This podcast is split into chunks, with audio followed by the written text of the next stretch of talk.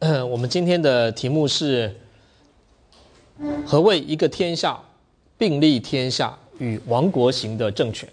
哦，那你们现在会不太懂，但是这是我们呃这次上课的主题，所以我就不多做介绍啊。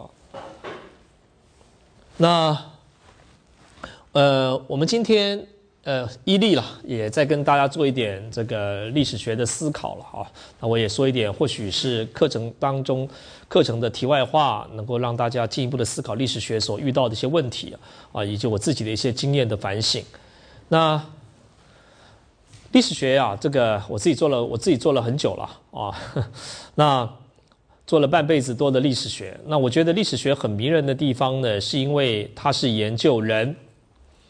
那呃，自然科学也很有趣了啊，自然科学也很有趣，但是呢，当然每个人的性向不一样了，我也不能说这个人文学比自然科学有趣。我也遇到很多这个在台大，我认识一些科学家，他们对科学现象非常的着迷啊，我想也很有趣，研究研究天文啊，研究大气啊等等啊。但是呢，呃，至少就我个人的兴趣，我想也或许跟大家一样啊，那人文的现象是很有趣的。人文的现象为什么很有趣呢？它有一个关键点，就是人很复杂，啊，人非常的复杂。那我们研究人文学，就是去面对人的复杂的各种面相。那这个，这个，我我我这几年经常上课，经常提到啊，哦，那过去呢，我们总觉得人人很单纯啊，很简单，好比说。这个在六零年代以后啊，因为美美国文化的强势，所以说很多人就预言了啊，预言了美国文明所代表的理性精神，啊，理性精神应该是战胜了。但是呢，各位也知道，八零年代以后，全球的一个重要的现象其实是宗教复兴啊，各种宗教现象，包含台湾的慈济的现象。那换言之，就是说，很多人在美国的文明所代表的理性之下呢，诶，总觉得啊，总觉得自己自己还需要另外一个东西，那个叫做生命的意义。那这个都很多事情都反映了，其实人不是一个单面单面向的。那因此，研究历史学最重要的至少一个前提，就是我们先去认识啊，人是很复杂的。哦，那我们研究我们研究权力也是如此。研究研究权力也是如此。那我有时候经常研究这个这个呃自我解嘲也算这个嘲笑吧。很多人啊，千万不要历史学越念越笨。那许多人啊，这个充满了热情啊，甚至用一个很前面的志愿考进历史系哦。但是呢，历史系念念了四年以后，那怎么自己变笨了？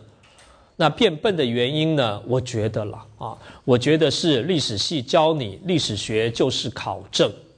就是你，你就是在考证这些史实嘛？啊，这个《史记》里头有三十七条史料呢，跟《汉书》不一样，我就做了一篇文章。那这个或许在四十年前还蛮了不起的，现在没什么了不起啊。啊，那当然我不是在告诉大家考证不重要。如果你要问我历史学最关键的地方在哪里，我说其实就是考证史实是历史学的开始，也是历史学的结束。那当然。但是呢，你在考证史实的时候，你要有想象力啊，你要对一些事情啊，对理论有兴趣，知道各种事情的复杂的面相。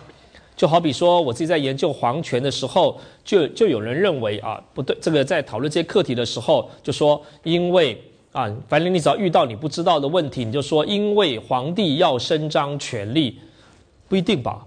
哦，那我常常觉得这个世界上呢，最可怜的一种行业呢，就是皇帝啊。啊，甘老师呢？这个如果今天晚上呢，想想真的是不爽这个工作。明天呢，我去找李校长拍桌子，我就辞职了。啊，可是皇帝没有办法辞职，你去跟谁辞职啊？哦，那皇帝真的有那么喜欢他的权利吗？皇帝，你你，我们今天经常假设一个人，一个一个人当了皇帝以后啊，上台第一天就开始要规划啊全中国的大计啊，然后呢内政外交，真的吗？我相信这种人不多吧？哦，那。这个就是我经常讲的，中国的皇帝啊，中国皇帝，如果说你要给他一个结论，我觉得啦，百分之九十五呢是昏君啊，就是反正呢，我一出生就就命定要当皇帝，我对这个工作也没什么兴趣，因为你说你为什么没兴趣呢？有权利啊，你真的吗？你真的觉得大家都需要权利吗？你不能做这个预设，权力的滋味很美啊。啊。当然我我也可以感受到哦，那诶，你出门这个这个前呼后拥，有人帮你开门，对你鞠躬哈腰，诶，蛮爽的啊。但是真的每个人都要吗？不一定哦，哦，不一定哦。那权力有时候也很辛苦啊，啊，不是每个人都要的。那当然就说总而言之了哈，其实人有各种复杂的面相。这点是我经常跟各位提到的。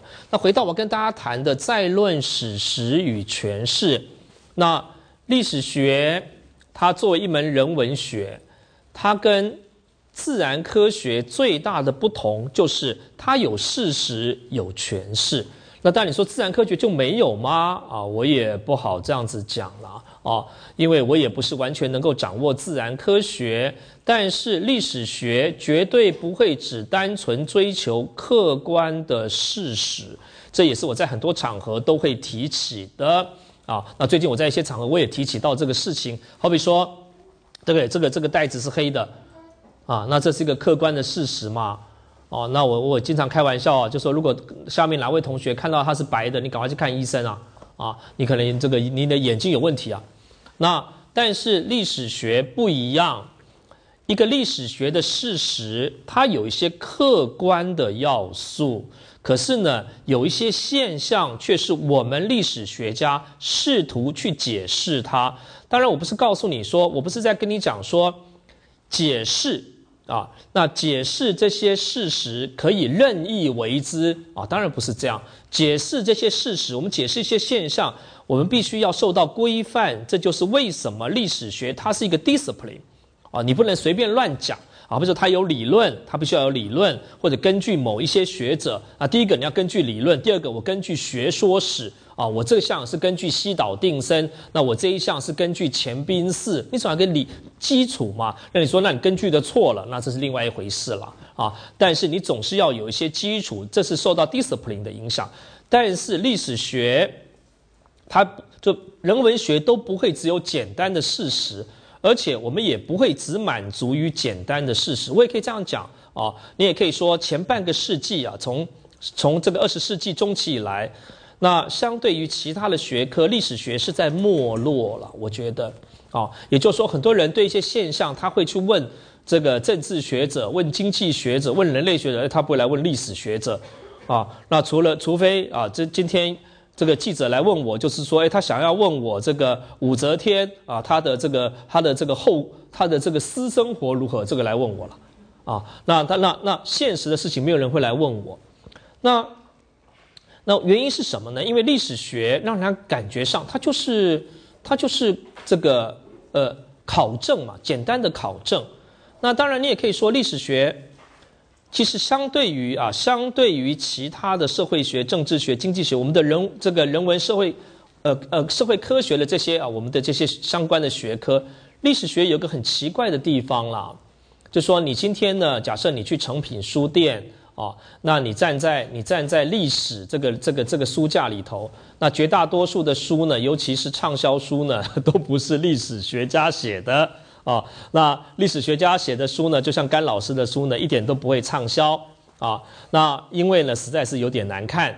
那可是相关的，你要去买本经济学的书、社会学的书，你大概都是学院的学者吧。可是呢，诶，有一些历史学的书呢，或者包含在历史学里头的书，都不是历史学家啊。那你也可以说，原原因为什么？你们自己自己去想了。或许就说，其实我们跟社会之间的差距还蛮大的。历史学都只是考证。哦，那当然我不是在批评考证了。言归正传啊，历史学我们的事实有两个，一个是史实，一个是诠释。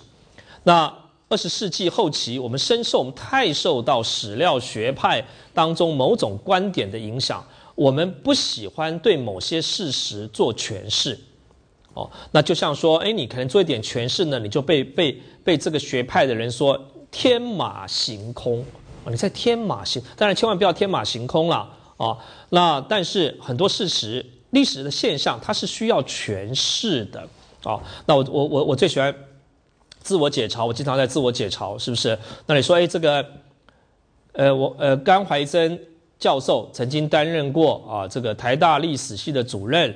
那任期从二零零八年八月一号开始啊，到哪一天结束？那任内呢做过啊有哪些事情啊？开过几次系务会议等等，这些都是客观的事实。可是呢，我们想要对甘甘怀真担任台大历史系主任这件事情，对他的权力进行理解，这就是一个权势问题嘛？说他到底有多大的权力？哦，那这就是一个诠释问题，它不可能见仁见智。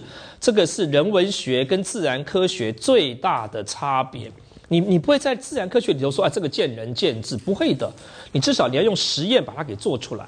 啊，你要用数学公式把它导出来。可是人文学很多地方的确它是见仁见智。那这个人与智，就是看你从哪个角度来思考。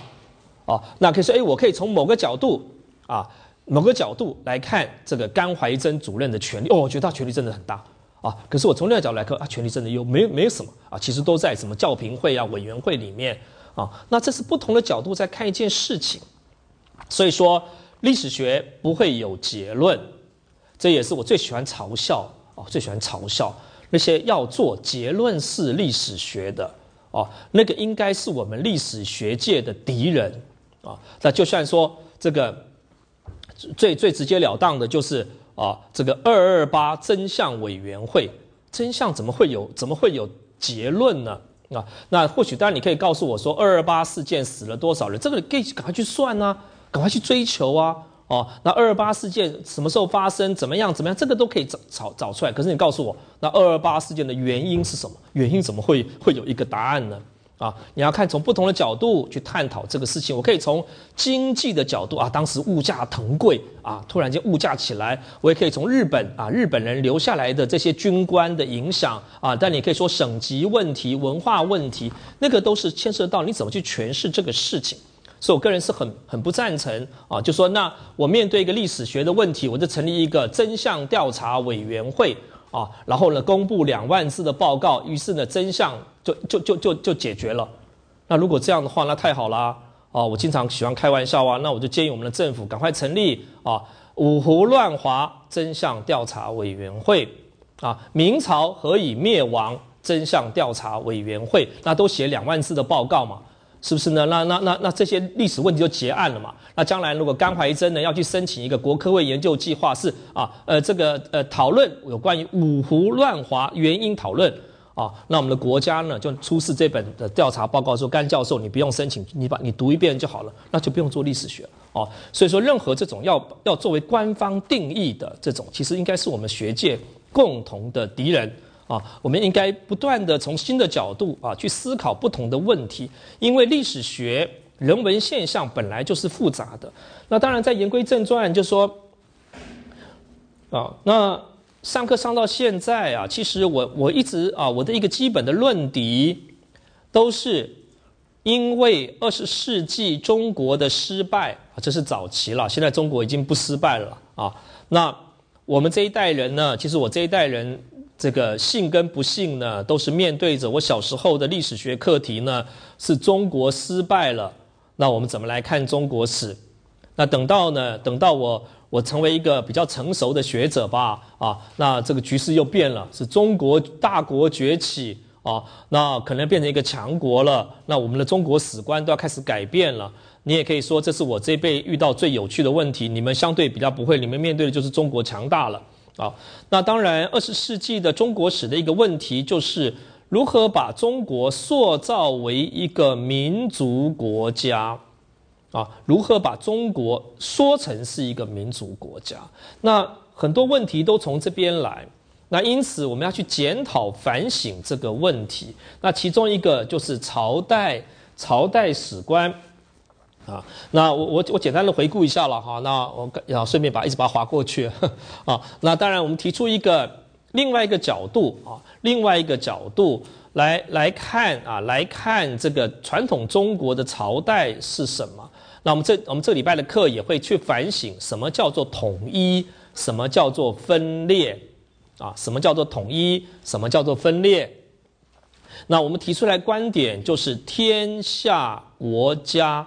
这样的角度啊，也就是说，中国人他们所自身，但我这边的中国人也是一个今今天的说法了。当时的人也不会说自己叫做中国人呐，哦，那历史学的使用各种名词就是很困难了。有时候我们就是用习惯的说法，各位也不要太在意啊。那中国人在历史上呢，他们认为自己是在天下国跟家中间啊。那上星期我也提到了，当然我这礼拜会再次的提起啊，也就是说这里的家不是指 family 的这个家，它是指一个君臣团体的家。那在战国后期呢，其实就出现了这样的一个啊，我们最最明白的一个例子，就是用五五德。我们讲五行说啊，那他们认为在这样的一个天下或者九州当中啊，当然天下跟九州到底是不是等号啊，这个都都有讨论的了啊。那你问我说，老师答案是什么？历史学家没有必要去断案啊，历史学家没有必要去断案。我们只要反映说，当时人把这个当成问题，他们有很多的讨论。那至于说到底哪个是对的，那当事人都不知道哪个是对的，我怎么会知道哪个是对的呢？哦，所以历史学家有时候不需要为一些事情去做那个判断，啊，也就是说，当时人认为他就到底天下等不等于九州？哦，这个他们就很多辩论，我们把这个辩论反映出来。那言归正传，就至少你可以用这个井字号把它区别开来。他们认为啊，人间的政权啊，至少在这个九个格子里头会移转。会移转，那每个格子里头都是一些国，或者你说国家，那国家呢会随着运势或随着德而移转，啊，那所以说我们我们就讲到所谓的家啊，由家呢组成国啊，就当然有复数的家，然后其中有一个家呢就是国家啊，然后然后呢这个国家当中呢。有一个中间的国家，就是支配这个天下的国家，这个国家叫做中国，然后这个中国作为天下的支配者，哦，那这一点当然也是我个人的主张，哦，但也是我基本上我是很自信的这个主张了，哦，那也就是说，中国这一词在历史上它一直不是一个专有名词。啊，那也就是说，它不是作为一个国民的专有名词。但你说，那它是普通名词，这个话也或许不好说啊。但是呢，它不是一个专有名词，它不是作为国民的专有名词。OK 啊，那当然这一点也是啊，列国并立。这个问题是说，现在在研究啊，研究东亚史的或者国际关系研究的人，有一个议题，就是前近代的东亚到底有没有国际关系啊？上礼拜啊，我自己的一个研究计划办了一个研习营，我去讲这个课题啊。当然，这当然我还是觉得这是一个观点问题了，这是一个观点的问题，也没有对跟错了。我的老师。高明世老师有那个天下秩序的那个图啊，那个图各位或许还记得。所以说，高明世老师说，东亚没有国际，没有国际啊，这个话是对的了啊，就说就某个角度是对的了哈。嗯，人文学都这样说了哦。当然，东亚没有近代的这种国家之间的关系，就没有国际。但是啊，但是我们也可以从另外一个另外一个角度说，东亚本来就是列国并立嘛。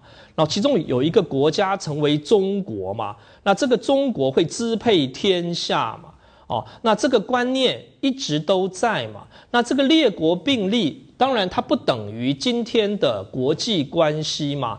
就像说啊，就像说，当一六四四年明朝灭亡以后啊，但我不能说日本跟韩国都很兴奋，他们也不兴奋呐啊，那这个。哎，可是他们觉得，哎，新时代来了。哎，你看，你看这个过去的这个这个汉人啊，那这个政权亡于亡于夷狄了。所以说，中国或者中华现在有可能是我了，啊，有可能是这个日本政权，那甚至是这个朝鲜政权。那朝鲜政权这个，呃，你也可以说，它或许它是一个小中华啊，那。日本呢，它也是中国，所以说这个德川的时代的儒者，他们认为自己就是中国了哦。但这是一个复杂的问题。日本的政权自古以来就说他自己是中国。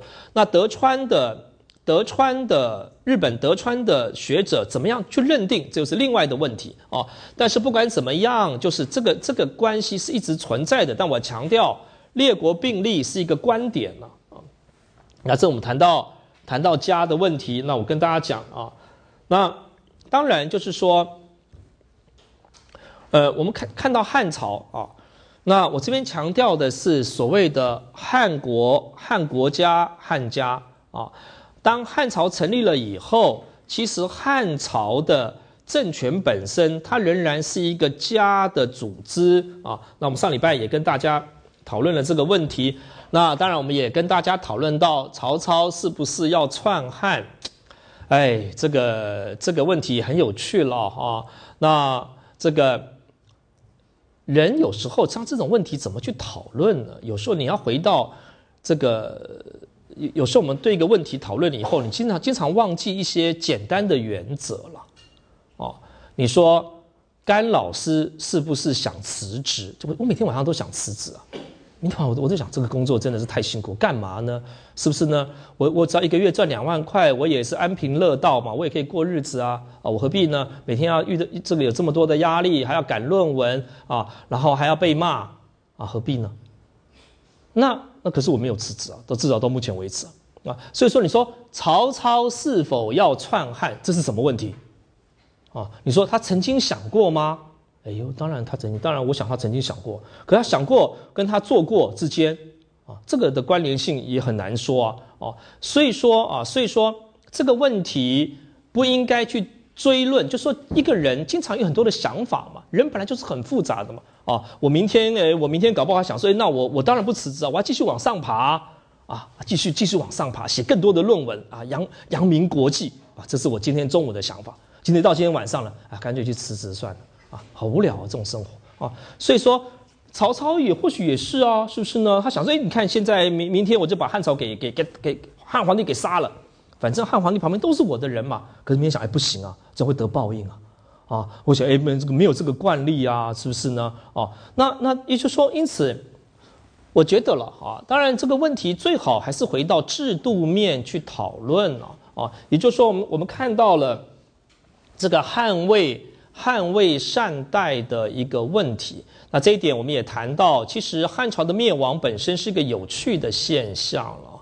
哦，那我们研究研究历史呢，研究历史啊啊。那经常会用用结局，用用后面的结果来判断一件事情，判断一件事情哦。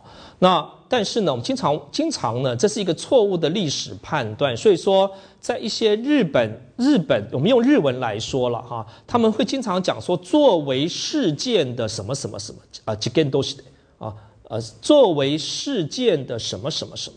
哦，那什么意思呢？就是说，一件事情发生的时候，你要把它放到那个、那个、那个现场去看嘛。啊，你不能从后面来看嘛。你从后面来看，捍卫善待一点都不奇怪啊，是不是呢？中国以后不是不断在善待吗？一直善待这个亲亲善待民啊，哦，所以一点都不奇怪啊。可是呢，你把它放到放到西元第二世纪后期、第三世纪初期。那个是一个很特别的事情哦，因为经过了四百年的汉代，虽然中间穿插了一个新新这个朝代，可是很多人都觉得那已经是永恒的汉代，所以说你要把汉代推翻，你要有各种的论述出来嘛啊，或者你要各种的理论，你才能够做到这件事情啊。那所以我们讲说 g e n d o s t a t 这这种作为事件的什么什么什么啊，那最最最，我可以举个例子，好比说。哦，这个在日日本的近代近代呃近世思想史的研究当中啊，那很多人说，你看这个日本在十八啊十七，尤其十八世纪的日本出现了一种学问啊，叫做国学。日本出现国学啊，那这些国学当中呢，就有很多类似像今天的民族主义的说法。啊，就就讲日日本的这个伟大，啊这个黄铜的伟大啊啊，那因此你看啊，它就造成了啊日本民族主义到后面的发展，真的吗？啊，那日本那些在十八世纪讲国学的人，他们没有想到要要接到这个十九世纪中期以后啊，西历东侵以后的民族主义，他们只是在当时的脉络里头在讲。那那你你只不过是因为十九世纪中期以后，日本发生了很多的问题，所以他们要发展民族主义，他们就说我现在的主张就是接着国国学。啊，所以说国学的重要性，当然是因为十九世纪后期被，呃，因为他们要建立新的西方式的民族主义，他们被被拿来作为资源。可是，在十八世纪的当时，那个没有关系的事情啊。所以说，这个我们经常讲，所以作为事件的什么什么。那 OK，那当然啊，上礼拜我讲的最多的，其实就是说汉朝崩溃了啊，汉朝崩溃了。其实整个人人心的想法呢，是重新的回到了先秦啊，这个我待会也会再再次提到，重回先秦，就说你你要有什么理论来解决汉朝灭亡呢？就是中国啊，我这边又讲中国这一词，我也不知道，不然主持不知道用什么哦。那中国又回到了先秦，那先秦是什么样的一种情况呢？先秦是有一个国家。或者一个国成为中国，然后支配天下，因此汉朝灭亡以后，也要再再走这个模式。这个模式就是再有一个国啊，再有一个国，那它成为中国，然后支配天下。于是我们看到曹操的权力上升以后，那他第一件做的事情就是开国。他要开个国，他不是用一个宰相的身份啊，更不是平民。那朱元璋是另当别论的啊。那他是一个非常非常特别的例子。我自己对明朝史不熟，也说不上说不出个所以然来啊。但是那个令令令子另当别论，他没有要用庶民哦。那待会我们会读到朱元璋的一个诏书，他跟你讲说，我从庶民起来，但但是哦，那个这个这个时候嗯，不可能这样啊。你必须你先是一个国君。啊，而且呢，他从魏国公到魏国王，啊，当然他自己后来死掉了，他的儿子曹丕继任魏国王，然后再从魏国的王变成是天子，啊，重新去走战国的路，这是这是一条战国的路。那这是一个，第二个就是说他娶了魏，啊，娶了魏。那魏呢？这是也是一个先秦的历史记忆，因为在战国时期，你可以加上春秋了啊。春秋战国时期就是天下有各个各个呃各个国家啊，大国并立，然后呢角逐。那这时又回到了这个时候的一些一些一些啊，这个时候的历史记忆。因此他取了魏，然后加上我跟我上礼拜也跟大家谈到分野说，我们待会再会再看到。当然，我也跟大家讲了另外一个一个弹书，就是说。历史没有办法做实验了啊！但是呢，那你告诉我说，老师有没有可能啊？曹操他们家族呢，就做了国王啊，就算了嘛？啊，也这有可能啊，是不是呢？那就学日本的，也不能说学日本这个时间会会会时间顺序不太对了。这样这句话有语病啊。那就像日本一样啊，那有幕府大将军嘛？啊，有天皇啊，那天皇呢，就就就就就把他关在这个御苑里头嘛？啊，或当然我我这样讲不太对了。其实天皇有很大的功能，我这样讲会让你误误以为历史上的天皇没有功能。天皇的功能很大啊，但是呢，政治上某些就掌握在幕府将军里头。那你说中国有没有可能呢？哎，其实也不是不可能哎。啊，那曹丕为什么最后下定决心要去把汉朝的皇帝给赶走？这个我也不知道啊。我们只能说，那事实就是如此。可是汉魏革命。就奠定了中国后来革命的传统哦。那所以说，等到魏要革，呃，对不起，晋要革魏命的时候，他同样走的从晋国公、晋国王，然后到晋的天子。于是司马昭成立晋国的时候，那就是啊，司马昭之心，路人皆知。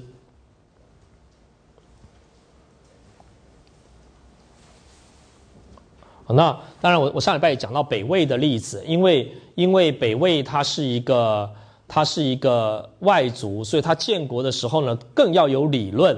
那我们就看到这些理论啊，更更多理论。那上礼拜我也谈到分野说，其实分野说是一个很有趣的一个学说了。他相信地上的政权的方位啊，对对应着天哦，那天天的改天象的改变啊，地上的政权也会改变。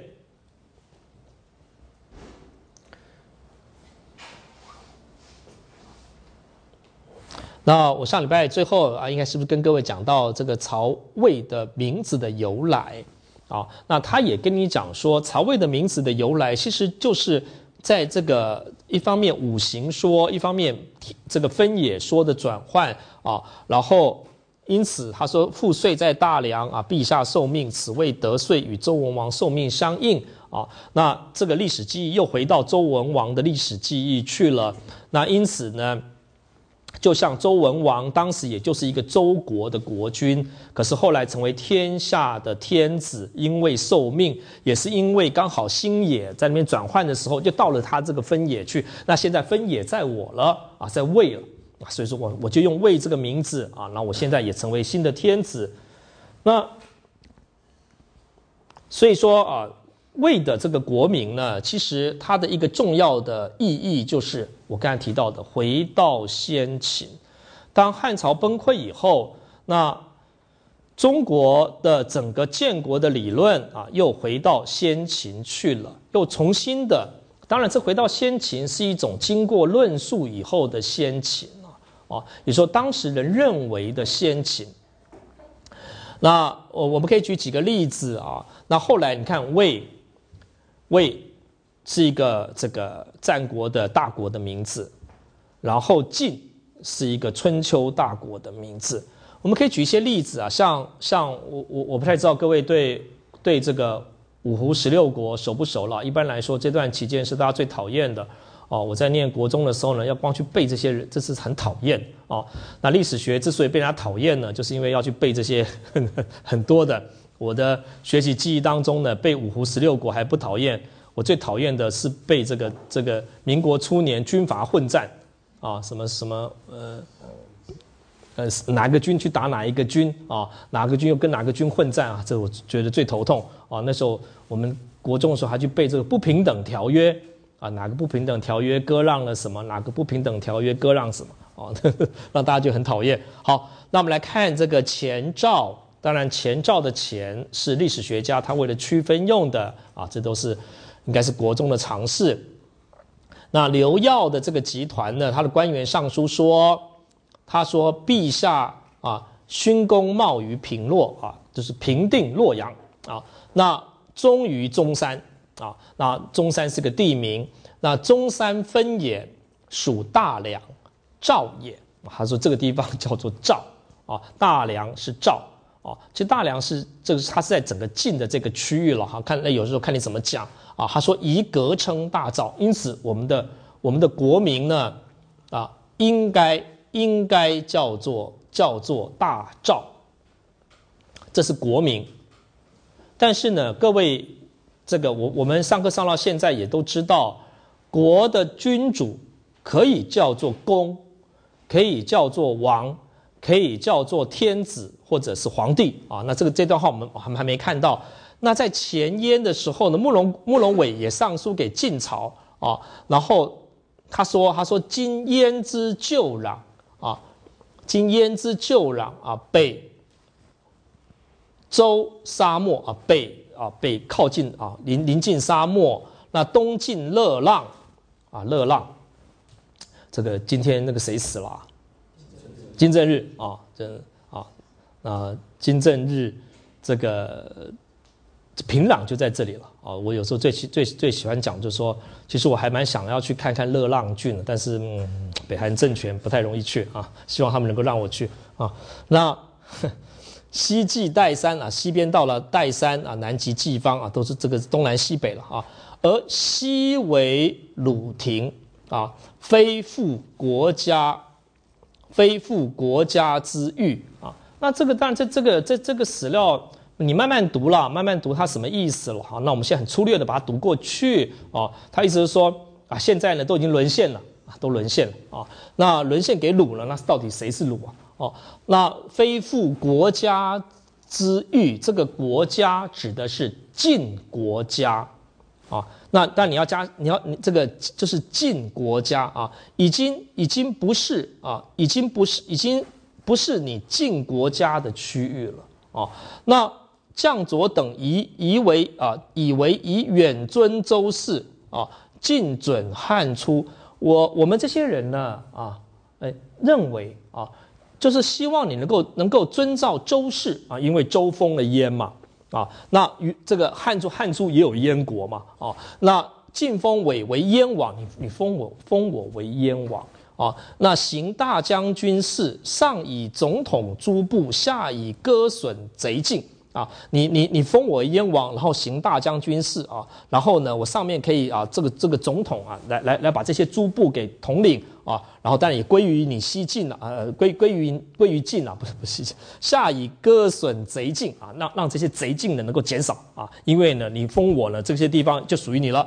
啊，今区区所成，不欲苟相从众啊！这样，我我我讲的也不是很重要了啊。那那但是呢，于情自信，你要想你要希望你体谅我这些于情啊，自心啊，实为国际，这个国也是你晋国啊，是你晋国，就是说我实在是帮你想啊啊，帮你想这个国也是晋国，跟前面的国家其实是同一个意思。那这边他当然他都反映了这些国的关系嘛，啊，那也就是说，我还是认为你晋国，你晋国啊是天下的最高的领袖啊，天下的盟主。那我我现在要当燕王，我要建燕国当燕王，那你封我嘛？你封我哦，你那就说我我一方面我控制住燕国，我成为燕王，另一方面你封我嘛？啊，那。这些啊，这这个是啊，也是我们看到燕的这个这个国名的由来。那那当然，它的由来是因为它啊，它这个地方就是在周啊，周就先秦啊，跟汉初这个地方是燕嘛，是燕。所以你现在封我，依照这个例子来封我，也是再回到再回到这个春秋战国的这个例子去。那这个例子当然也可以看出来所谓的册封关系的另外一面了。啊，这点也是我我跟大家提到的。那在过去我要建国啊，你看这个这个慕容氏建燕国，那那那我我我如何能够得到正当性呢？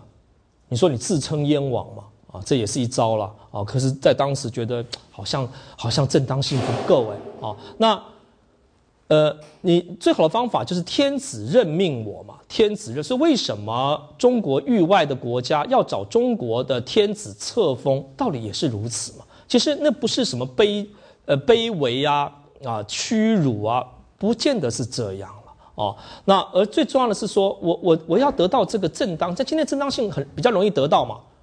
啊，今天正当性，今天国家的正当性在哪里呢？有两个嘛。第一个民意嘛。公民投票啊，台湾来个公民投票啊，来来来来决定我们国家的前途，我就具有正当性。这第一个，第二个外交嘛，外交啊，就是外交承认嘛。我有有有六十个国家承认我了啊，可是，在前近代，一方面没有外交承认这件事情，第二个没有没有公民投票嘛，所以说依赖的就是天子册封我，这又是另外一个例子了啊。那当然啊，当然，呃，我们根据啊，根据这个天下国家的理论啊，其实我们可以重新来思考啊，什么叫做分裂，什么叫做统一？分裂跟统一啊，其实是中国史的一个非常重要的课题，在至少。二十世纪的后半期，台湾就开过这个分裂什么分裂与统一的研讨会，讨论中国为什么会分裂，中国为什么会统一啊？那但是呢，我们必须要啊，必须要批判在民族国家想象下的统一跟分裂啊。我们要批判在民族国家想象这个想象下的统一跟分裂。那现在很多的研究讨论统一跟分裂，都是在一个民族国家的框架下面。但是前近代是在天下国家的这个框架下面，你要重新从这个框架啊去讨论统这个分裂与统一。那其中那个有趣的例子其实是孙吴政权啊啊，孙吴政权。我给大家，我给大家这个呃那篇文章啊，应该是放在就放在 C 把上面，呃，是我发表在大陆的中国史研究的一篇期刊了啊。那因为是发表在那里，其实我自己现在手头上有的也就是简体字版了，我找不到，我一直找不到繁体字版这样。或许我想大家看简体字也应该嗯没有那么辛苦了哦。那里头我有讨论到这个 case 啊，详细我就不说了，因为时间的关系啊。那在这个几个几个建国的，我们讲讲三国啊，那三国当中最晚建国的，呃，不是应该讲说。呃，称帝啦，不要讲建国，称皇帝的其实是孙吴政权，啊，孙吴政权。那在孙吴政权称帝以后，啊，称帝以后，他跟这个蜀汉政权之间有个有个协议。那他们的协议呢，啊，史书上说他们要三分天下，我个人觉得他们是要二分天下了，啊，也就是说一部分属于我，我。我东汉啊，对不起了，属于我孙吴了。另外一部分属于你蜀汉啊。那你说，那那那那那曹操呢？曹操那是伪政权啊，不理他啊。我们要把联合进攻啊，把曹操打败，然后二分天下。当然，你可以这样讲，就是说，这个时候我们看到啊，看到两种思考的模式。第一个思考的模式是曹魏政权的思考模式，他的思考模式就是一个天下。我曹魏都洛阳，我是继承汉朝，只有一个天下，而且是汉朝的天下。可是我们也看到了这个孙吴政权跟蜀汉政权，他们似乎是在做啊，把天下二分的这个，把汉的天下二分的这件事情。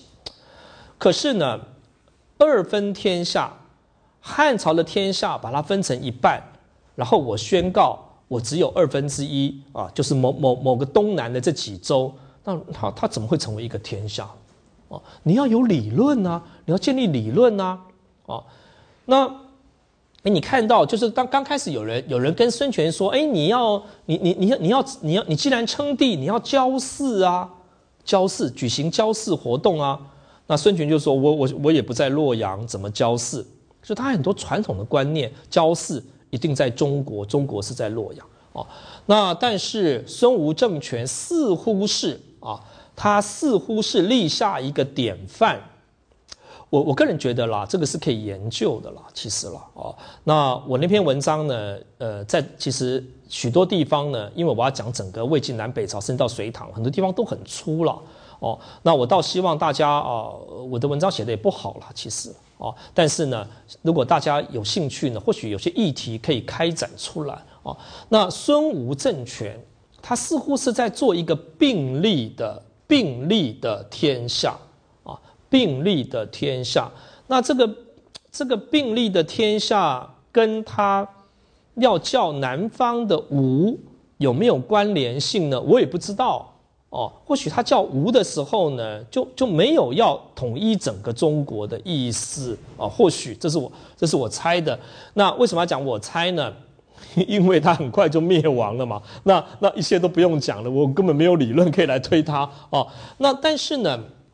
比较有趣的是说，他是不是在做一个并立的天下？什么叫做并立的天下呢？就是，反正我我我当天子当皇帝嘛，啊，那我的境内就是一个天下嘛。那你你当天子当皇帝也可以啊，那你就是你的天下，我们并立嘛。我是皇帝，你也是皇帝嘛，大家都是皇帝啊，啊。但我讲大家也不会很多了啊。诶，是不是这是一种呢？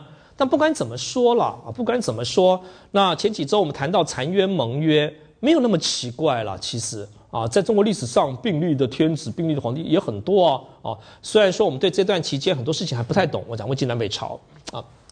有趣的是上面这个啦，就说你看他二二九年称帝，二三零年呢派军征夷州诸崖，哎，这是这为什么呢？那当然这是一个有名的历史事件呢。为什么？因为有征夷州嘛。那据说夷州就是我们台湾嘛。啊，那你问我是不是？我我我也不知道啊。那但是呢？因为因为前前一阵子就有人不是就说教科书说啊台湾史的开始呢是从这个二三零年开始从宜州开始哎就来有人来问我哎啊他说那那我我说这个问题很敏感啦啊我不便发表意见了万一报纸说哎这个这个台大历史系甘教授说啊我我最怕惹麻烦了啊那但是我答案是这样嘛啊那台湾历史但从台湾有人就开始嘛。啊，台湾不会从被征服啊、被打败开始嘛，啊，而且而且就说这个呃，你你要证明这个地方是宜州呢，其实它是根据国际公万国公法的一个原理嘛。万国公法有一个原理，就是说这块土地是我的，因为我第一个发现，这是万国公法的原理嘛。就说为什么这块土地是我的啊？因为我第一个发现。啊，那这种万国公法的原理，它是给西方帝国主义的国家用的嘛？他们在全球征服的时候，那那怎么证明这块土地是我的，这个岛是我的？啊，我根据航海日记啊，这个我第一个看到啊，这是我的啊。那所以说后来就发展出这种万国公法的原理原理。那因此许多中国民族主义者，他们要证明台湾是他们的，就就就拿出这一条啊。你看二三零年，我们的军队就就进了台湾了啊，所以台湾是中国的哦。那那那。这个原理怎么看？那另另当别论了。但不管怎么样，那就算就算中国的军队进到宜州来，啊，抓人掳掠就走掉了，他也没占领过这边呐，哦，所以说不管怎么样，这我不知道了，这是不是宜州？那我有趣的就是说，为什么他做这件事情？哎，这是很奇怪的事情啊，不多的事情啊，这种会向外去扩张啊，派军队，其实在中国历史上没有那么没有那么多。我觉得了啊，我我推测就说，或许或许。这个孙吴政权，他要发展自己的天下，那这个天下呢，是往东南扩张的天下，他要建立起一个东南的东南这个区域，包含海外的天下。哦，我觉得我这个推测是有它的可能性了。也就是说，他在建立起一个并立的天下，一个是西北的天下，一个是东南的天下。那这个东南的天下呢，就开始向海外进行某种扩张啊。那不管怎么说啊，我们接下来就看到了啊，看到整个整个晋南北朝以后，我们看到的政权有三种形式，一种叫做一个天下型。第二个是并立天下型，第三个是亡国型。一个天下型就是，啊，我宣告我是继承汉朝，啊，我的天下是汉代的天下，我是这个汉代天下当中唯一的王，其他有人呃唯一的天子了，应该讲天子，唯一的天子。那如果说你有其他人也叫做天子，我就跟你决战，啊，把你打败。那第二个叫做并立天下。那这个汉这个汉天下呢，也可以分裂成好几个天下啊。你也是一个天下，我也是一个天下啊，也可以啊。那你也叫天子，我也叫天子啊。我们之间可以相安无事啊。那当然这个话都讲得很理想型了啊。那第三个就是说。那我我我我我也我也建立了我的我的一个一个一个支配的支配的这个地方啊。那我我不要叫天，我不要叫天子，叫叫叫皇帝，我叫王嘛啊。然后我也我也向向天子跟王朝贡嘛啊，接受你的册封嘛。那你册封我为王嘛，我就控制我这个区域嘛啊。我我我也我也不要叫不要叫天子。我们看看清楚的看到这三种形态啊。那这三种形态。其实啊，分类卑之无甚高论啊，但是为什么这种卑之无甚高论的意见很少人会提出来呢？因为你过度的执着于中国就是一个民族国家嘛，啊，你就把各种的问题视为统一跟分裂，你用你用这种观点来看，那如果说你把这个观点改变啊，其实整个东亚。啊，或者说中国，它就是诸国并立啊，然后共建构一个天下，你就可以改变很多关于啊这些事情的观点。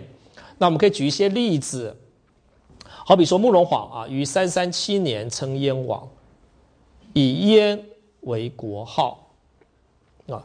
那呃，他是燕国，然后呢，他的这个这个。他的这个这个位置呢是王啊，所以他是燕燕王燕国王。那既然你是王嘛，你当然你这个王不会是自称之王，这个自称之王是没有正当性的。你要赶快想办法找那个你认为是天子的人册封我嘛，册封我。所以说这就是册封理论的由来嘛。那这种册封理论呢？如果各位啊，各位，这个你你慢慢我们上了就上了一个学期的课了，你就可以你就可以体会为什么这种册封国其实它的性质就是自主的属国嘛。一方面我是你天子的属国，可是另一方面我是一个自主之国啊。韩国也是这样嘛，我们讲朝鲜啊，那这个地方当然更是如此。可是呢，到了三五二年呢，他的儿子慕容俊呢就称皇帝了。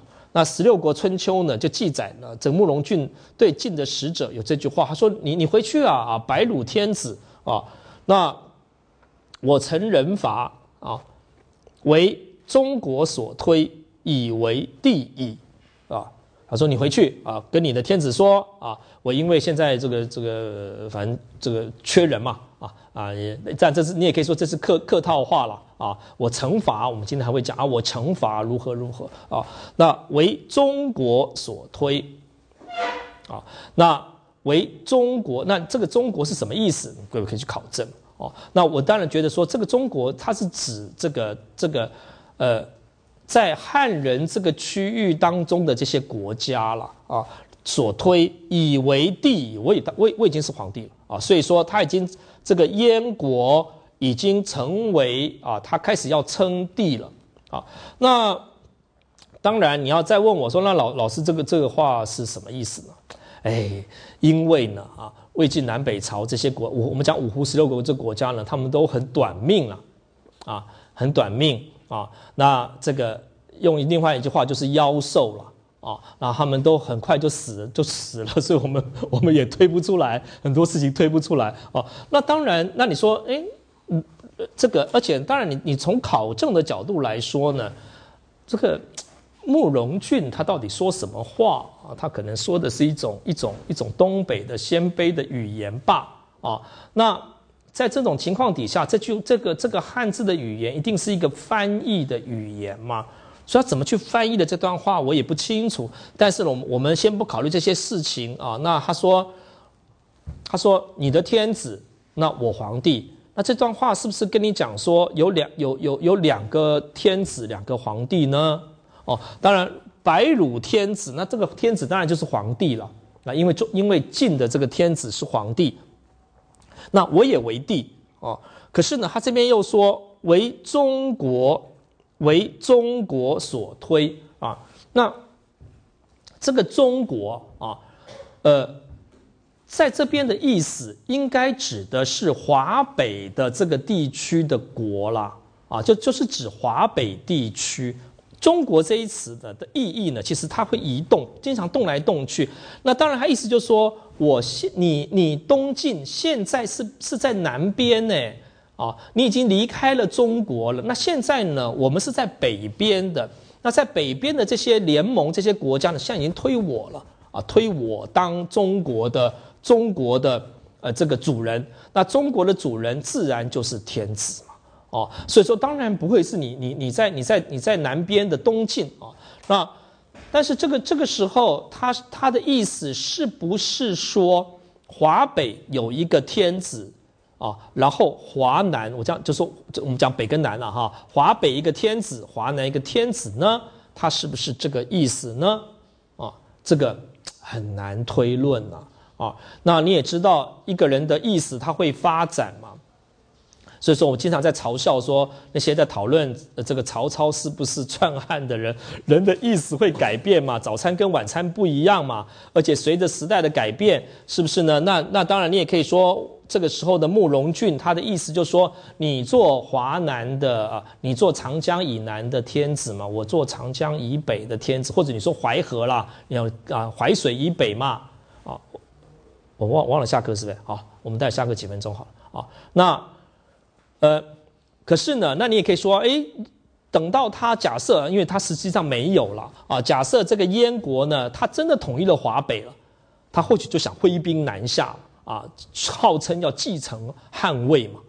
继承汉魏的意思就是说继承那一个天下，所以当然这会改变的，我们很难去推论。但是这个时候，当然你也可以说啊，你也可以说，这个当时有不同的形态的国家啊，我们可以从这几个角度把魏晋南北朝呃对呃魏晋南北朝的这这几个国家加以做一些分类。当然就说呃一个天下型的政权跟并立天下型的政权是很难划分啊，因为它可以发展嘛。哦，那呃，但是呢，或许我们我们是看到的，就是说，如果我是不是有一种规划，在我所控制的领域当中啊，那就认为它是一个天下。那我觉得，当然现在这个问题还是可以讨论了。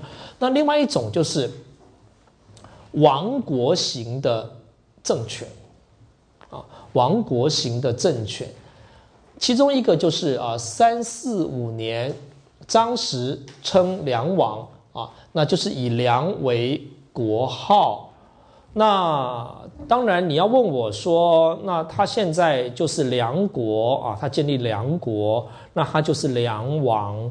那他有没有可能，呃，过了一阵子之后，因为人会长大嘛，国家或许也会变化啊。我本来称呃是就是就说我在你只能说它反映了当时的状况啊，当时那我就是一个天子下面。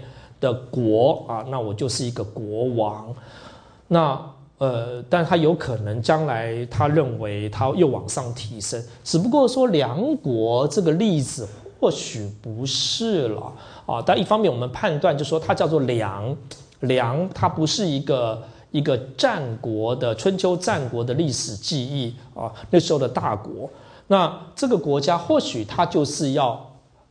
成就是一个一个王国，然后在天子下面，这样的国家其实也不奇怪了啊。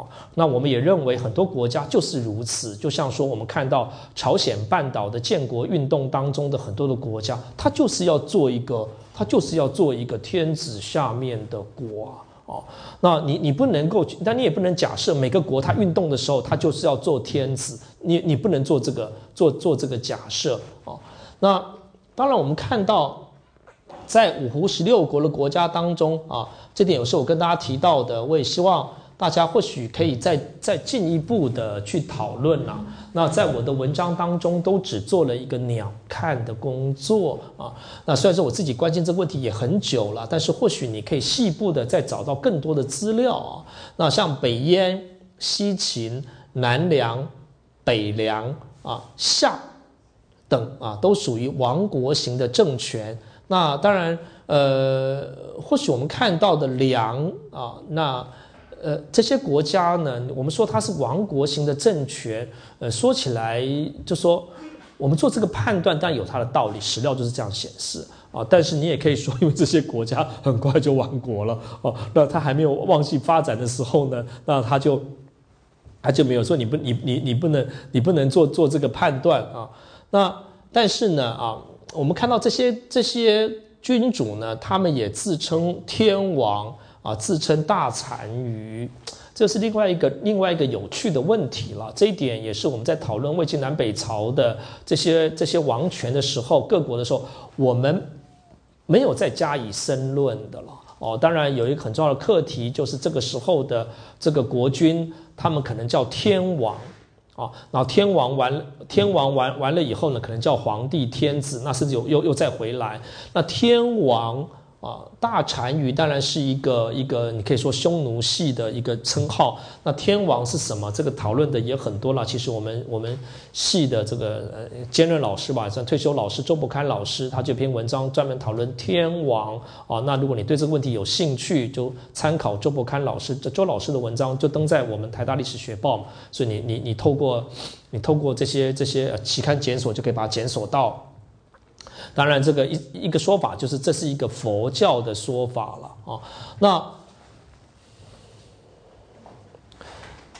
其实我们最有兴趣去看的啊，最最最有兴趣去看的是是这个这个并立型的天下政权啊啊，并立型的。那到底到底在当时有没有并立型的天下政权呢？也就是说，我一方面继承自己啊。既称自己为这个天子皇帝，那另一方面呢，我我又我又认为啊，我又认为自己所控制的区域呢，不用是汉代的天下。当我们讲天下的时候啊，其实指的经常指的是汉代的天下。这种汉代的天下，给了后来啊，至少一直到魏晋南北朝、隋唐一个非常深刻的影响。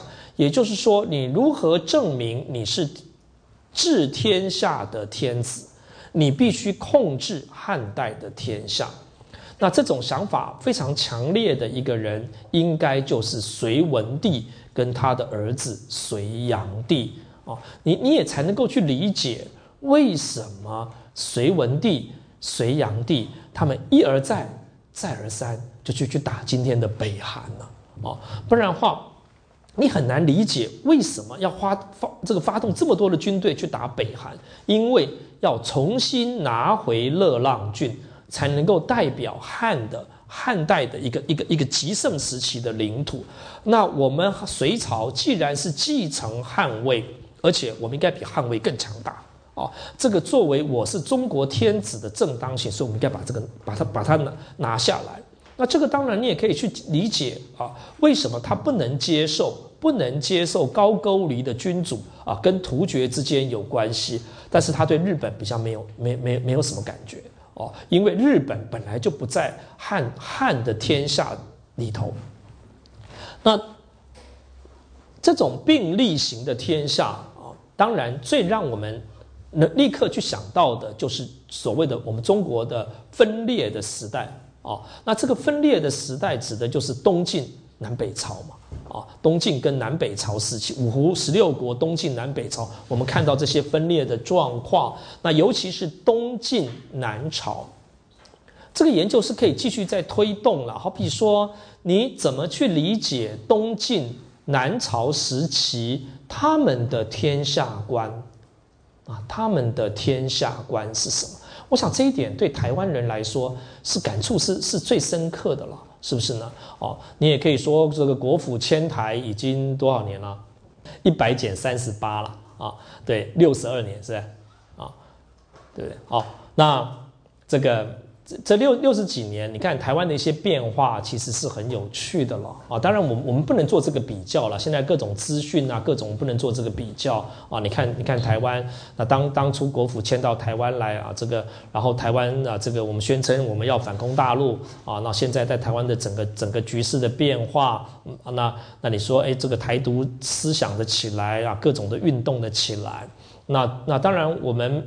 历史有时候你不能去推论，你不能用现在去推论东晋南朝。但是呢，因为我们自己的环境，让我们有比较自由活泼的思想。我觉得这是我们台湾学者最大的便利了。我们会去想到这些课题。哦，那没有我我自己没有任何的政治主张啊，没有说哎，我这个其实这是一套分裂的主张，没有了。哦，那我我我有一次会会议当中呢，在座有很多大陆的学者，我也说哦，我们有时候讲这些理论，讲东亚哦，那很多人说哎，这个是要分裂祖国，没有那么了不起了，讲讲这些中国就分裂了呢？那中国也不是一张纸老虎吗？中国不会因为我们讲这些理理论就分裂，你不用担心呐啊，那。这是学术，我们纯学术研究了。那只不过是说，我们有些地方或许比大陆学者了，某些大陆学者有利的地方，是因为我们可以不用受到这种什么多元一体啊、啊大一统啊这些影响，我们可以更回到啊更贴近历史的事实。那东晋南朝呢？啊，那或许你可以从很多的角度去讨论哦，他们是不是要回到这个汉魏？西晋的天下有没有他们要回到汉魏西晋的天下，还是说他们已经要建立起自己的南方的天下？那最近有些研究啊，这个一些日本学者的研究，其实我我我在那篇文章当中有引到几篇日本学者，而且还是很年轻的学者。上次有几位还来参加我们这边的中古史的这个这个青年学者的这个会议哦，非常优秀的学者，他们开始讨论这个东晋南朝。东晋南朝，他们是不是开始有有新的天下观念？那这种新的天下观念呢，难讲了啊。那他们是不是不要回回到汉魏晋呢？也难讲。但是有一点是确实的啦，就是新的天下观难讲。但是他们开始建立新的中国观。什么叫做新的中国观呢？因为在汉朝的四百年当中啊，那开始形成一个观念，就是说中国是在洛阳，啊，中国是在洛阳。那你再衍生来说，中国是在华北啊，所以说这也是刚开始我们看到燕国啊，燕王他说，哎，这个中国现在推我啦啊，那意思就跟你们南方的这个人示威啊，你们还在南方啊，现在北方已经是我们的啦啊，所以那。那现在呢？对于东晋南朝来说呢，他们要做的一件事情，其实如何把健康说成是中国啊？如何建构一种观念，说健康就是新中国所在啊？所以说，这个一一些文章，他们就在讨论这件事情。那当然哦，你也可以看出来，就是所谓的偏安啊，如果你用这种传统中国史学的术语，其实已经慢慢的建构起来了。还有一点就是乔治州郡，乔治州郡是很有趣的了。好比说，我现在统治的就是南方嘛，这些地方，但是呢，我把北方的这些官民呢，啊，呃，对不起啊，北方这些地名呢，全部放到我南南边来啊。我南边呢，也有北方的冀州啊，各种的这些州都在我南边啊。那你当然说乔治州郡，许多人都说啊，这个它的原因呢。其实是要为了要安置这些从北方来的人，当然是了啊。但是呢，安置从北方来的人的方法也很多啊。哦，那其中我想另外一个目的就是要把汉朝的天下，啊，用地名全部把它移到南方来。那也也你也也显示了，呃，我所控制的区域就是汉的天下。那你问我说，老师这不是很可笑吗？哦，那你如何合理去解释这个事情啊？我们还可以再努力了，但是至少当时是这样看待的。这个或许啊，我们可以看出来，在整个第三世纪的第三世纪的各种的建国运动啊，第三世纪的建国运动当中，那我们可以把整个东亚的第三世纪以来，把它说成是一个建国运动的时代。那这个建国运动的时代呢，包含啊，这个日本列岛的建国运动起来，就是倭国的兴起。我们也可以在朝鲜半岛看到看到啊，这后来三国的兴起。我们也在中国看到了所谓五胡国家的兴起，啊，五胡国家的兴起。那。这个我应该跟大家提过了吧？啊，如如果我我我我，因为我健我健我健忘了啊。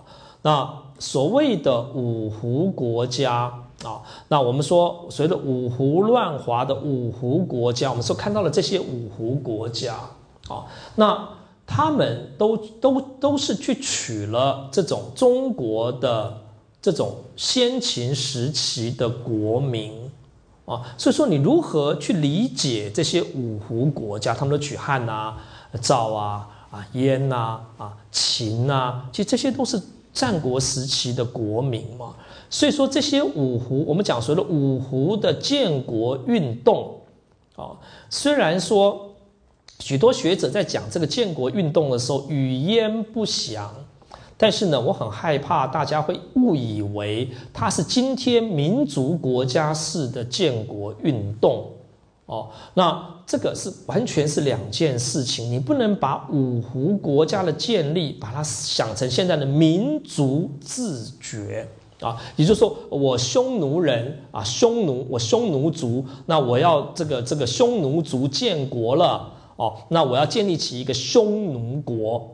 那这个匈奴国可能在今天的中国境内啊。那我过去呢，我们匈奴人呢受你西晋的压迫。那现在我匈奴人要独立建国，完全不是这个意思啊。五胡国家的建国不是今天民族国家式的独立建国，它指的是说我们这一些匈奴人啊，我们要建立起一个国家。那这个国家是一个政治集团，就是我们在中国历史上所想象的这个国家，它是一个政治集团。那我下面呢，在控制广泛的领土，这个领土当中有匈奴人、有汉人，甚至还有鲜卑啊这些其他的人哦。那我要建立起这样的一种中国式的，或者你说东亚式的国。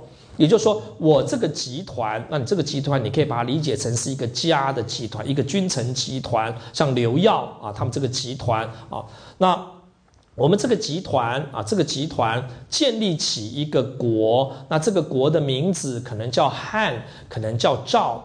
啊，那我们就是一个国，可是这个国下面所支配的人呢，仍然是原来的人，包含汉人在内。那这个国呢，如果因缘际会呢，诶，我就成为中国，那我在控制整个天下。你要从这个角度来理解什么叫做五胡国家的建国，不要把它想象成民族独立，就是我们匈奴人啊，或者我们鲜卑人要建立起鲜卑国了。啊，因为我们是一个 nation 啊，我们的语言不同啊，所以说我们现在这个这个完全不是这么一回事情啊，不是什么库德族要脱离土耳其啊啊，这个完全不是这样，那不一样的事情啊。那当然，在第三世纪的这个这个建国运动当中，有各种不同的类型。我们看到有一个类型，就是要建立起一个天下啊，觉得我才是正统。啊，我才是正统，我要替代取代汉代啊，建立起这个正统。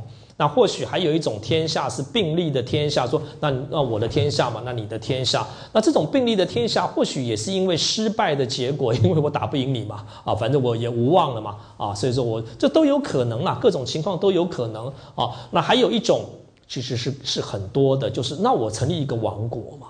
就像朝鲜半岛也是如此，在早期的这个日本列岛也是如此。那我就成立一个王国嘛，哦，那那我我我受天子的册封嘛，反正呢，这这只是 title 不同而已嘛。你可以说就是 title 不同嘛，哦，那我不是叫天子，我不是叫皇帝，可是你有时候想想看，天子皇帝啊，这个都是汉字的称号，反正我的国家呢也不使用汉字嘛，啊，天晓得我叫什么。哦，那我对人民说什么也也也不见得知道，所以说也无所谓嘛。你你你就某个角度来说啊，那这是一种，这是一种。当然我们也看到另外一个例子了啊，其实我我的 PowerPoint 上没有的哦，那其实是四川的例子了。我其实我这边都没有谈到蜀蜀汉啊，四川是另外一个例子，就像《华阳国志》这本书了啊。那四川的例子，他在告诉你说。我四川呢啊，或者蜀蜀这个地方，我们应该叫我不应该叫蜀汉了，就是蜀这个地方了啊。那巴蜀这个地方，那呃地处很偏远啊。其实这是华阳国志说的。可是啊啊，我们这个地方呢，自古以来啊，就是中国神圣不可分割的领土啊啊。希望大家承认我们就是中国郡县的一部分，因为这也是一招啊，这是比较少见的一招，就说我们就是中国的。中国郡县的一部分啊，你们不要排斥我，把我纳入啊啊！那你你说，哎，为什么他们这样？哎，你也可以这样来讲，每个地方的统治者他有不同的策略嘛，啊，那他都为了他自己最大的利益在打算嘛。那还有另外一个其实有趣的啊，如果你讲并立型的天下呢，真正成功的其实是日本呐，啊，就日本的天皇制。啊，日本的天皇制，那日本这个它跟中国的关系是什么？它到底有没有向中国朝贡啊、册封啊？啊，这个这个呃，讨论的很多了啊。那有有一个很有名的辩论，其实是我们系上已经退休去世的一位教授，叫徐先尧啊。那徐就是那个双人徐啊，祖先的先啊，尧尧舜的尧，其实徐徐先。呃，我我我见过他了，那个时候我在念书的时候啊，那其实他是嗯东北大学的博士吧，啊东北大学的博士，那那当然我觉得徐先呃在台大教书了，那他其实是一个时代的产物了，也就是说他的日文各种都很好啊，那可是战后台湾的时候呢，可他国语说的不好。啊，所以在台大的教学一直不是很很顺利。那但是呢，他的作品是很值得推崇的啊。那他有一些作品啊，尤其好比说跟西岛定生的辩论等等，在讲说啊，日本跟跟唐朝的关系啊，或许各位可以讨论。那但不管怎么样啊，我觉得从从大的趋势来说啊，日本他们在第五世纪的后期啊，第五世纪的后期就认为自己就是天下。我们在各种的日本所发现的考古证据当中，就说日本他们说自己治天下哦，那这个治天下当然就是很奇妙。那日本的好比说这个京都奈良的大和王权，难道他认为他治中国吗？我们讲的中国是今天我们讲这个中国，不可能的了哦。那这个天下指的就是日本列岛的天下。所以说，你可以说日本在第五世纪后期啊，更不用说律令制时代。我一篇文章在讲这个，我的网站上有了啊，一篇会议论文啊，后来收到专书里头去，就在讲这个日本啊，日本的这这个律令制跟跟天下的啊，这个你可以找到这个题目啊，如果你有兴趣啊，把点进去看。那日本他们很成功的建立了他们的天下理论。如果说我们从日本的角度回过头去看呢，啊，看。看这个中国的各个几个几个这个政权啊，那你可以说为什么他们没有建立起自己的天下理论呢？第一个，他们命不好嘛，很早就灭亡了，没有时间嘛。哦，历史呢经常取决于时间嘛，没有你没有时间嘛，人是时间的产物啦，有时候啊，所以这一点也是我们看待清末的各种的事情，大家要平心静气了。啊，我们经常在批评那些清末的人，就好可笑啊啊，好荒谬啊！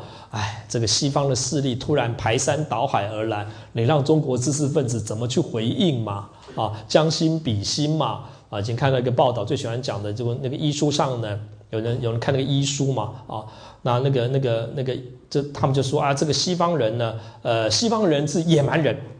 啊，因为为什么呢？因为我最近看到一本这个西方的医书啊，这个医书呢画这个肚子里头的这个怀孕的图呢是头朝上，呃头朝下，脚朝上啊。他说我中华之人不是如此啊，我们的婴儿是堂堂的坐在这个女这个这个孕妇的肚子里头，那叫胎位不正啊，啊，那个很惨的啊，在在古在传统大概都都这个母子俱亡啊。你如果你的胎 你的胎儿是端坐在这个里头，哎，那你那个大概没救了。那今天可以剖腹啊，今天赶快去安胎啊，然后剖腹爸爸，今天今天没事啊，过去就死。他说我中华之人乃有正气啊，所以端坐，你开玩笑啊啊，这个中国人怎么有正气？这个也是头朝下啊，这样才生得出来啊。那真的很好笑的，的确蛮好笑。但是啊，有时候你想想看。时代的巨变了，有时候多给人多给人一些一些关怀啊。这第一个，你三十年就灭亡了，就算你五十年什么理论也发展不出来，那人家日本两两三百年呢啊。还有一点就是说，你你有什么理论的来源去建构新的天下啊？那你我我我只有儒家理论呐，那你你有儒家理论就完蛋，你怎么也比不过既有的儒家理论呐。好啊。另外一个可以思考的就是佛教理论来了第五世纪佛教理论来了，有没有办法展开一个新的天下理论？这我不会，我不知道啊。那就是我我讲不出这个这个头头是道了啊。那日本当然，日本他们也也利用了很多的佛教了。啊！但是我们看到，在在早期的时候，其实日本利用了他们的神话的传统。这个神话的传统叫做《祭祭神话》，因为它两本书，一本叫《古世纪》，一本叫《日本》。哎，我打错对不对？啊，我还刻意的打进来，还打错。日本书记的“记”是那个绞丝旁的“记”了。啊啊，这个这个《古世纪》跟日本书记哦，那他们发展了很多的理论，像天孙降临啊，委员中国，就是我是中国，我就是中国。哦，那什么大巴州，这个就是天下，所以他们有一套神话的理论，来建构日本天皇啊，就是天子或者就是皇帝，他所治的日本列岛这个大巴州啊，那就是就是天下，而且他们是受天命，所谓的天孙降临。等等的理相关的理论来建构日本的他们的天下理论，所以说你可以说在整个东亚当中成功的建立起自己天下理论的其实是日本。那韩国呢？啊，韩国没有啦，你可以这样来讲啊。那韩国他们的策略是向中国朝贡啊，册封啊，然后控制住日本列岛，所以不同的做法啊。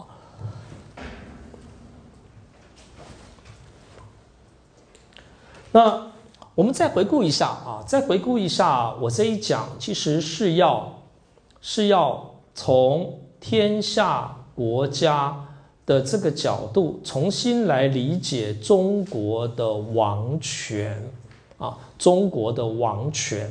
那当然，最近我经常有时候人家问我说：“哎，你为什么要讲王权，不讲皇权啊？”其实我的课课课的题目是皇权啊，所以说我都没有什么。我们我对这些名词没有什么特别的偏好了哦，那只不过是说，我们有时候在口语当中或者行文当中去讲王权，你只是因为王权它是一个学界的惯用语哦，它没有特别指色是哪一个那。这样子的用法方便比较啊，那好比说我们讲中国是一个王权，日本是一个王权啊，那韩国是一个王权，那我们可以拿来比较，罗马也是一个王权啊，法国也是一个王权。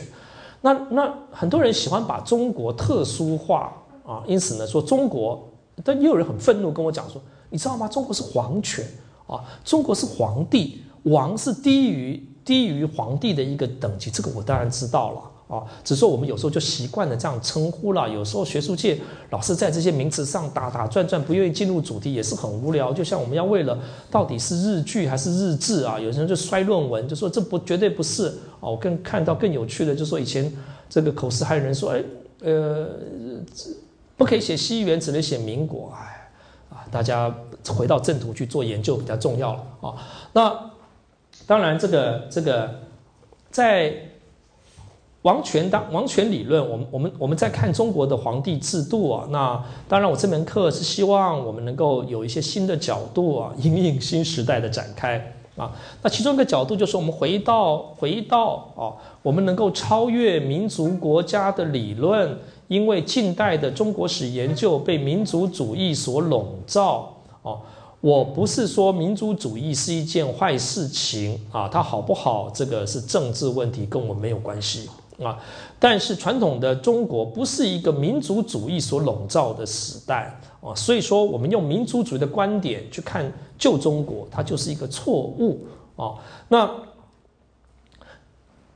而传统中国怎么样看待自己呢？其实一个很重要的理论就是天下我家，所以我们要倡议这样的一个观点。那但还有一个观点就是东亚史的观点啊。那我我们再说吧啊。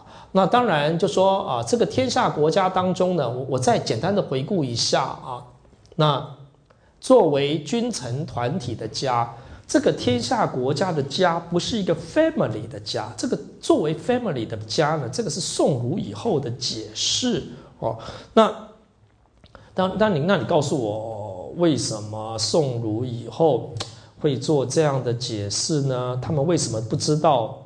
这个我不知道哎，那你你你们去研究吧啊！如果你们对新儒家的思想有兴趣，你们去研究吧。就像说我有一本书叫做《家庙》，我我的硕士论文后来出版，《家庙》的家是这个家，啊，是作为君臣团体的家啊。那它的出现不是 family 的这个家庙的意思。啊，那祭祀的单位是一个君臣的单位，这是家庙这个词的原来的意思。但是这次一直变化到今天，台湾有台湾有些家庙啊，啊，这个家庙就是家，这个家已经是属于家族，顶多就是宗族。哦，那这个变化我不是很清楚怎么去推论啊。那当然，这个这个在在整个东亚历史上呢，其实君臣团体的形成是一件大事情。哦就说出现了一种政治的组织，它是一个君臣团体的组成。这个君臣团体呢，在先秦时期呢，叫做家，或者叫做氏，或者叫做族，或者叫做宗。哦，那它有不同的称呼方法。那我个人的研究呢，当然啊，还是还是比较倾向汉朝以后了。啊，虽然说有时候我为了一些溯源会溯到春秋战国去啊，但是再往上去，我个人也也也没办法。其实现在很多人研究对于这样的君臣团体的形成啊，形成呢，其实研究的很少。那研究的很少的原因，是因为我们受经学的影响，觉得什么事情西周都有了，这是经学的影响啊。我想当然不是了。我想君臣团体的形成呢，那。它应该是春秋战国以后的，在所谓的啊杜老师所讲的所谓武装殖民的过程当中所形成的一种组织或者人群的单位。那它有两个两个重点，一个它是军事化的组织，人际关系经常在从军军队当中来的。为什么你要效忠我啊？我老这个是从军队从战斗当中来的哦。那这种以战争机制为媒媒介所形成的军队中的指挥官与部下的人际关系呢，应该是君臣关系的一种原型啊。这是第一个军事的。那第二个是宗教的。那这种人际关系呢，也由宗庙祭祀的宗教得到保证。那为什么称之它为一个家呢？其实“家”这个字的字义呢，有人说是，呃，什么叫家呢？就是一个一个宝盖头嘛，那下面养猪啊，因此呢，这个你住的地方有猪呢，就是家。不可不太，这个也是一说了，但是那这很臭吧？为什么要那那为什么家里头养猪就是家？那那那这个这个建筑物下面养猪就是家？那养牛就是牢？啊，为什么你不你你会住在家里不住在牢里呢？啊，那我也不知道啊。所以我想不是这个意思啦。那家呢？这个下面这个猪呢？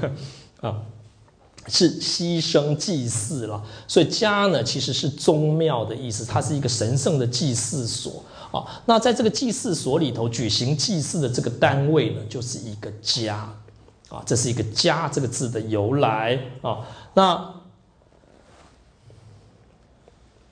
啊，那于是你你你从春秋战国就看到一个一个单位，那这个叫做家啊。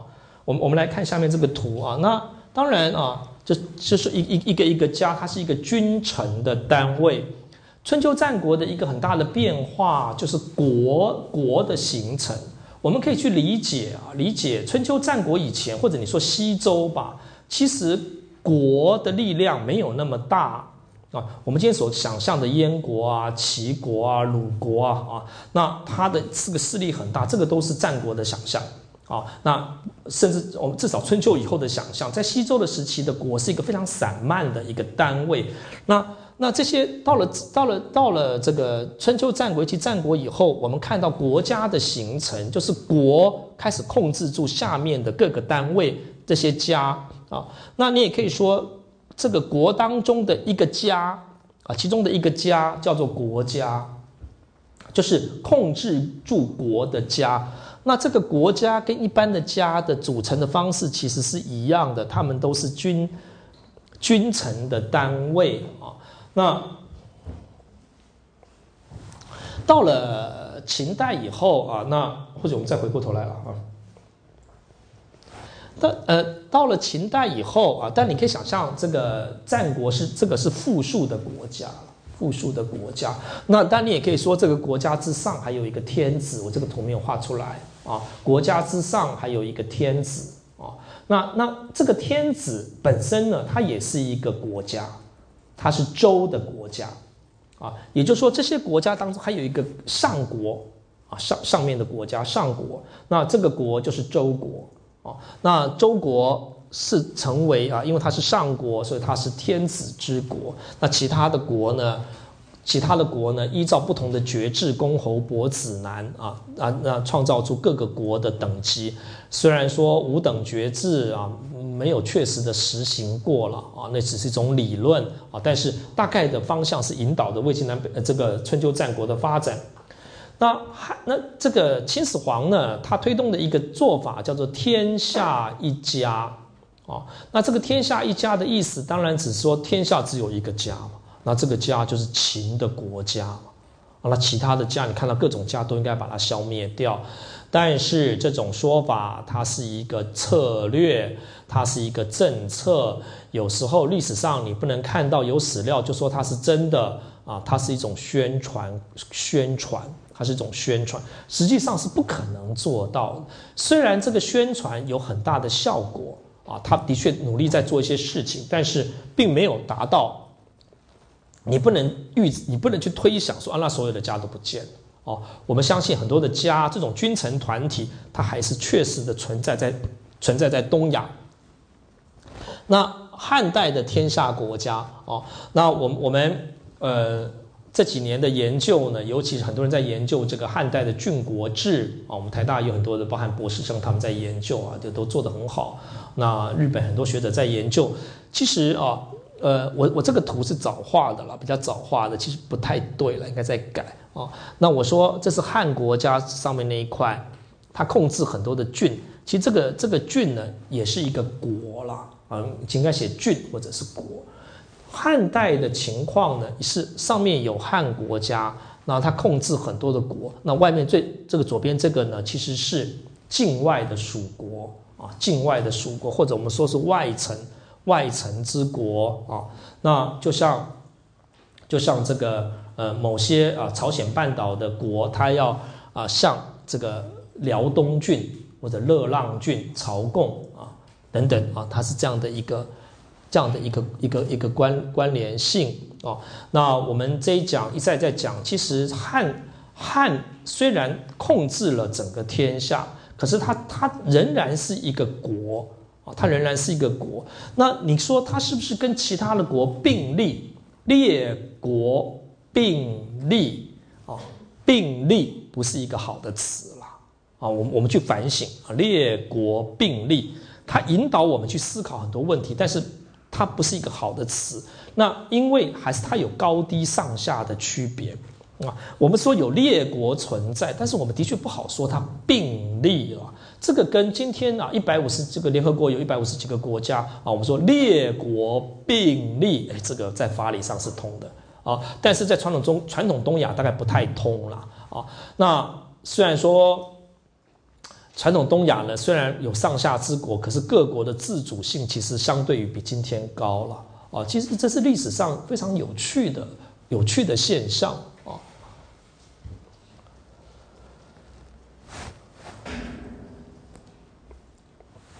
那我们就看到了整个整个魏晋南北朝隋唐啊，一直到宋吧，哦，那他的情况都受到这种天下国家理论的影响。啊，也就是说，天下崩解了，那由其中的一个国呢，哎，就变成了这个中国，然后来控制天下。那这个从一个从一个国变成中国，那这个国国君呢就变成天子哦。所以说，你要成为天子，首先要建国，要开国哦。那这个理论都受到了战国以来的天下理论、天下国家理论的影响，都是一种。这个回到先秦的一种运动，那呃，再往下呢，这个其实我自己所认识的不多啊，在做许多的研究生啊，或许我们可以一起来思考啊，看看怎么做哦。那我们只能够在这个理论的关照下面啊，在这个理论关照下面，哎，我们我们来来来来想想看这种事情哦。那元朝呢，我我我会比较认为了哈，我会比较认为说，一直到宋都还是这个理论呢。一直到宋啊，这个赵宋啊，赵匡胤的宋都还是这个理论，因为宋仍然是一个春秋战国时期的一个大国的名字啊。虽然说，嗯，可以说它还不是那么大，但是它它也是春秋五霸啊。那看你要怎么去推论了啊。宋，可是呢，那那那元朝呢？一二七一年呢啊。这个忽必汉呢颁啊建国号召，以易经啊大哉乾元之意定国号为大元，这个是官方说法，但是官方说法是有它的意义的啦啊有它的意义。那换言之就是说，呃，它是以易经啊，当然这个是标示着它这个从儒家经典来的啊，那这个当然也标示着所谓的下面这个中国化。啊，这个大蒙古国它在中国化，也就是说，它要变成一个中国的天下国家。哦，那它开始采用中国的天下国家的概念。那这个概念呢，仍然是一个国啊，一个国作为中国啊，然后支配天下。因此呢，这个国要有一个国号。那这个国号将来就成为这个这个天下的号啊。那。好，那但是问题在于说，他从大灾前缘啊，这都是官方说法。你说他私底下正在想什么？为什么叫缘？我我怎么知道？哦，那但是我历史学研究，至少在研究制度的时候，反正他说什么，我相信什么嘛。哦，那有趣的是说，他不再用战春秋战国的国名了啊，这应该是个极大的转换。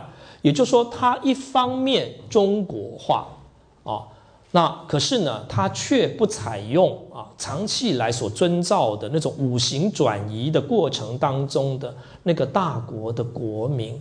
当然啊，这个地方又又牵到另外一个问题，其实也是我不太懂的，就是说，那这个是不是也意味着五行相生说的相对的结束了？哦，也就是说，这种这种你去利用春秋战国的国名跟分野说跟五行相生说是有关联性的，所以你才会去用战国时期的国名，而且你相信这一套。那这个。大蒙古国是不是已经非常有自信？他根本不要这一套，根本不相信你这一套啊，这个是极有可能的。所以说，我说这是战国的战国的这个记忆的消失。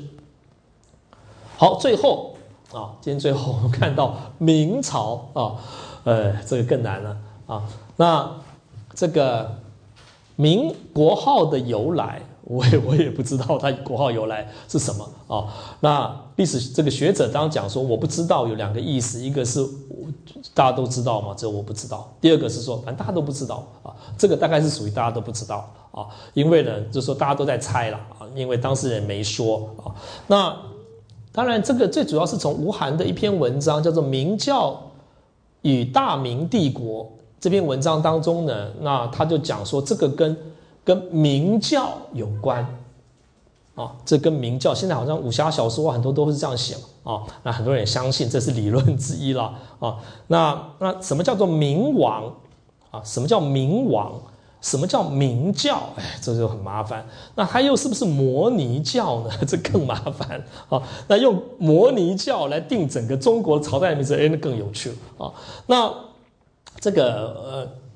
我们再再来看啊，这个朱元璋的初级帝位诏，我们来念念一下这个诏了啊。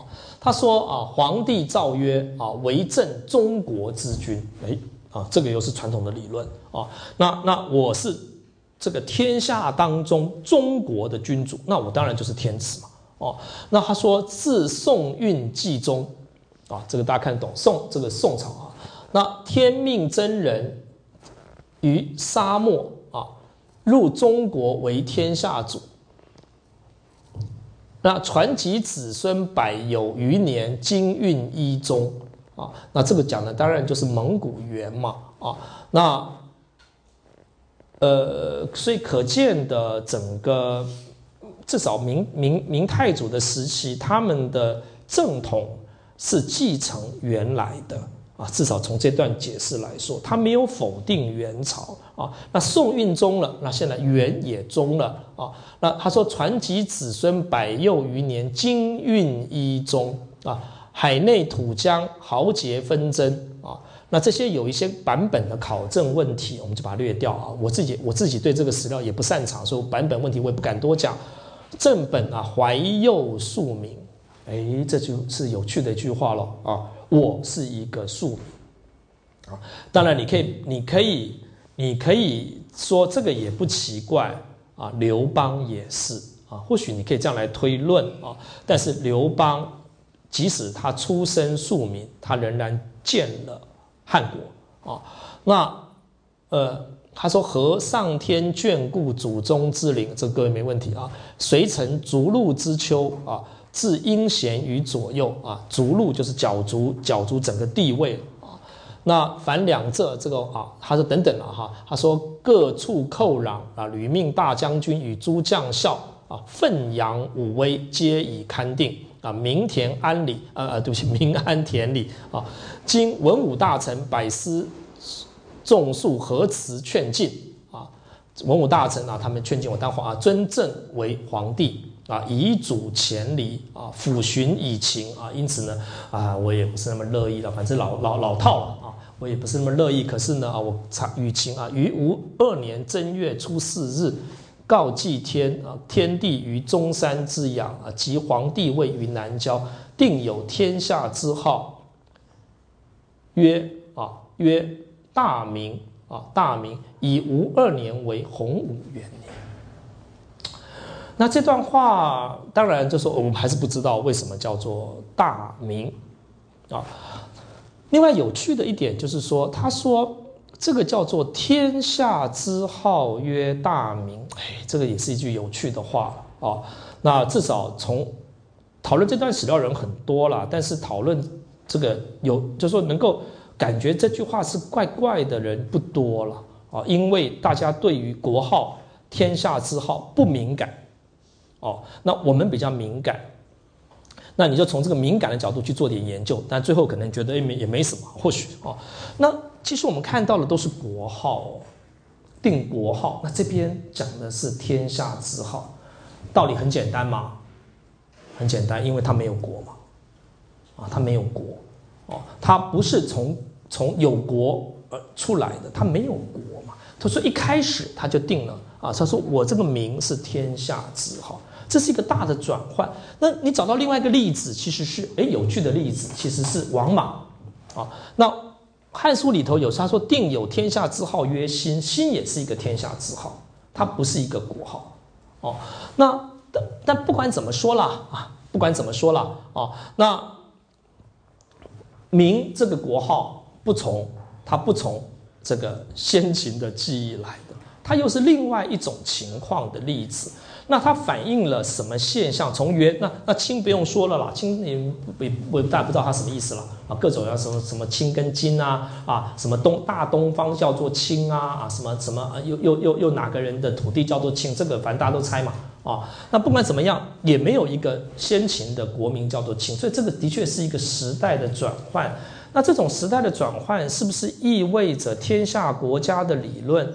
在这个时候已经很大的不同了，我我也不知道啊。但是我们从朝代的名称的由来，的确可以做这样的一种想象，至少一个想象的基础。